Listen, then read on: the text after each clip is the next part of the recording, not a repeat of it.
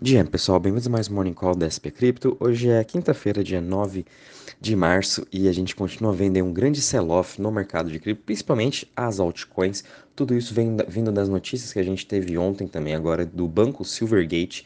É, ele decretou realmente falência. O Silvergate era o principal banco aí, é, crypto-friendly, né, que fazia toda a questão do, da, da transferência de dinheiro fiat para as corretoras de cripto e também das corretoras de cripto de volta uh, para os bancos. Né? Então, ele, ontem ele decretou a falência. Com isso, a gente está vendo uma alta volatilidade, é, mas mesmo assim, com essa, esse fechamento do principal banco lá nos Estados Unidos, a gente está vendo um, uma escassez de liquidez vindo dos mercados agora americano. Quando a gente compara é, cripto no mercado europeu, na Ásia ou até mesmo aqui no Brasil, por exemplo, a nossa liquidez continua boa.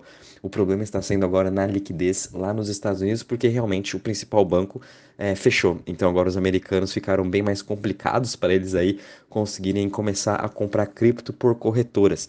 Mas mesmo assim a gente está vendo o Bitcoin e o Ethereum se segurando muito bem diante de todas essas notícias, é, mostrando sim a sua resiliência em relação a toda essa crise que a gente está tendo agora nesse curto prazo. O Bitcoin caindo 1,62% a 20.640, Ethereum também caindo 1,15% a 1.534.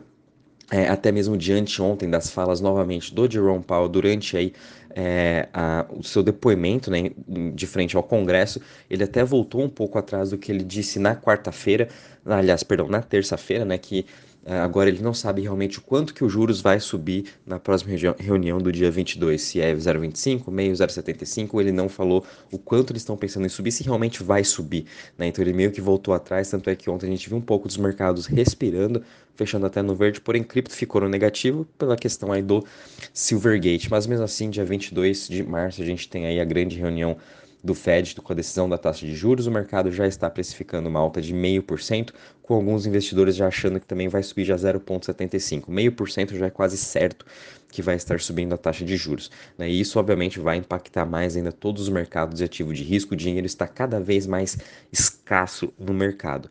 Com isso, a gente também continua vendo BNB com uma alta de 0,98% hoje, a 288 dólares. Ripple subindo 3,23% a 0,39%, Cardano caindo 2,15% a 0,31%, Dogecoin caindo 1,68% a 0,07%, Matic uh, caindo 6,15% a 1,05% e Solana caindo 4,20% a 18,47%.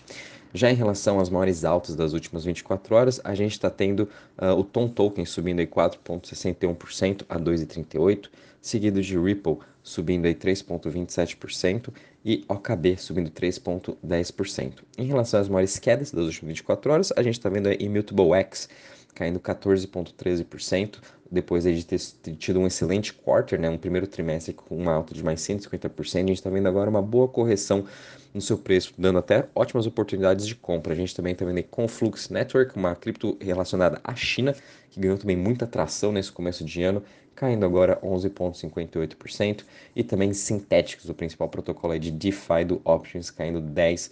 Uh, por cento.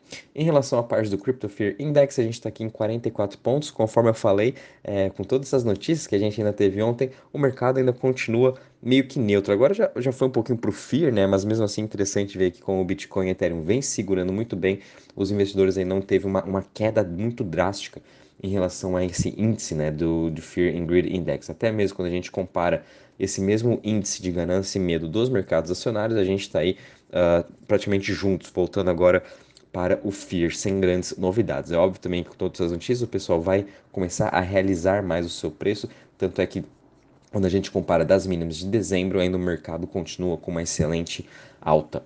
É, vindo um pouquinho para a parte de DeFi agora, de Total Value Lock, né, o quanto que estão investidos nos protocolos de DeFi. É, a gente está aí com uma queda hoje, obviamente, com toda essa queda também dos preços, né, de uma queda de 2,5% a 77,76 bi, é, e a gente está vendo aí pelo menos uh, os principais protocolos com, uma leve queda, caindo entre 0,80 até mesmo 1%. E quando a gente analisa em relação às chains, uh, o Ethereum né, ainda continua com o market share acima dos 66%, então ainda mais com toda essa narrativa que a gente vai ter do grande unlock de Xangai, obviamente o Ethereum ainda continua com esse seu market share e acredito que após esse unlock de Xangai ele possa até chegar em uns 67%, 68% de market share de todo o mercado.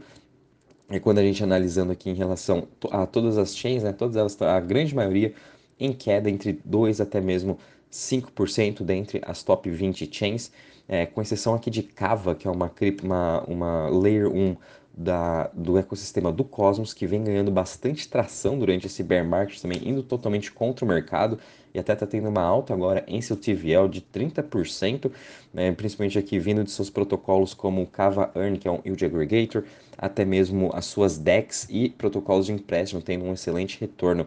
É, depois vou ter que ter, analisar um pouco melhor aqui de Cava, porque realmente eu não, não estava no meu radar aqui, ainda mais vendo uma alta dela hoje, tentar descobrir o que está acontecendo, quem sabe alguma parte dos seus uh, desenvolvimentos. Mas é interessante ver que algumas uh, Layer 1 né, da, do ecossistema do Cosmos Uh, ainda conseguindo aí se distanciar um pouco do mercado, se mostrando sua resiliência. Mas no geral, mesmo em todas as chains, a gente está vendo uma queda e o pessoal também, óbvio, com esses, esses, medos do mercado, né? Tirando um pouco das suas liquidez, realizando um pouco do seu lucro mais alto do que normal, mas mesmo assim os yields continuam muito atrativos. Para quem está pensando no longo prazo, o ideal sempre é deixar lá nos liquidity pools, fazendo o seu yield, suas estratégias de, de yield farming.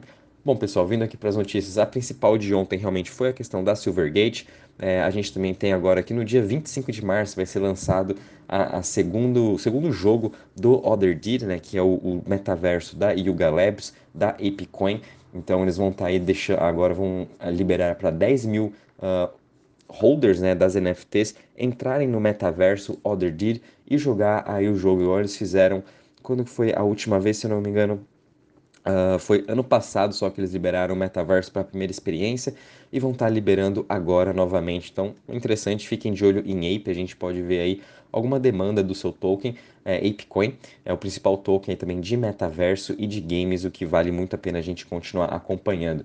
E também uma outra notícia que a gente viu aqui, um rival agora da Uniswap, o seu concorrente acabou, vai acabar de ser lançado, chamado Maverick Protocol, é um AMM também, em que eles oferecem para os investidores mais customização e um potencial de ganho maior em relação até a Uniswap. Então vamos ver realmente como que vai ser o lançamento desse seu concorrente, ele vai ser lançado na rede do Ethereum primeiro, né? Então, vamos ver como que o mercado também vai estar achando. Né? Quando assim que for lançado, tiver links, enfim, tudo mais, eu vou estar aí compartilhando com vocês.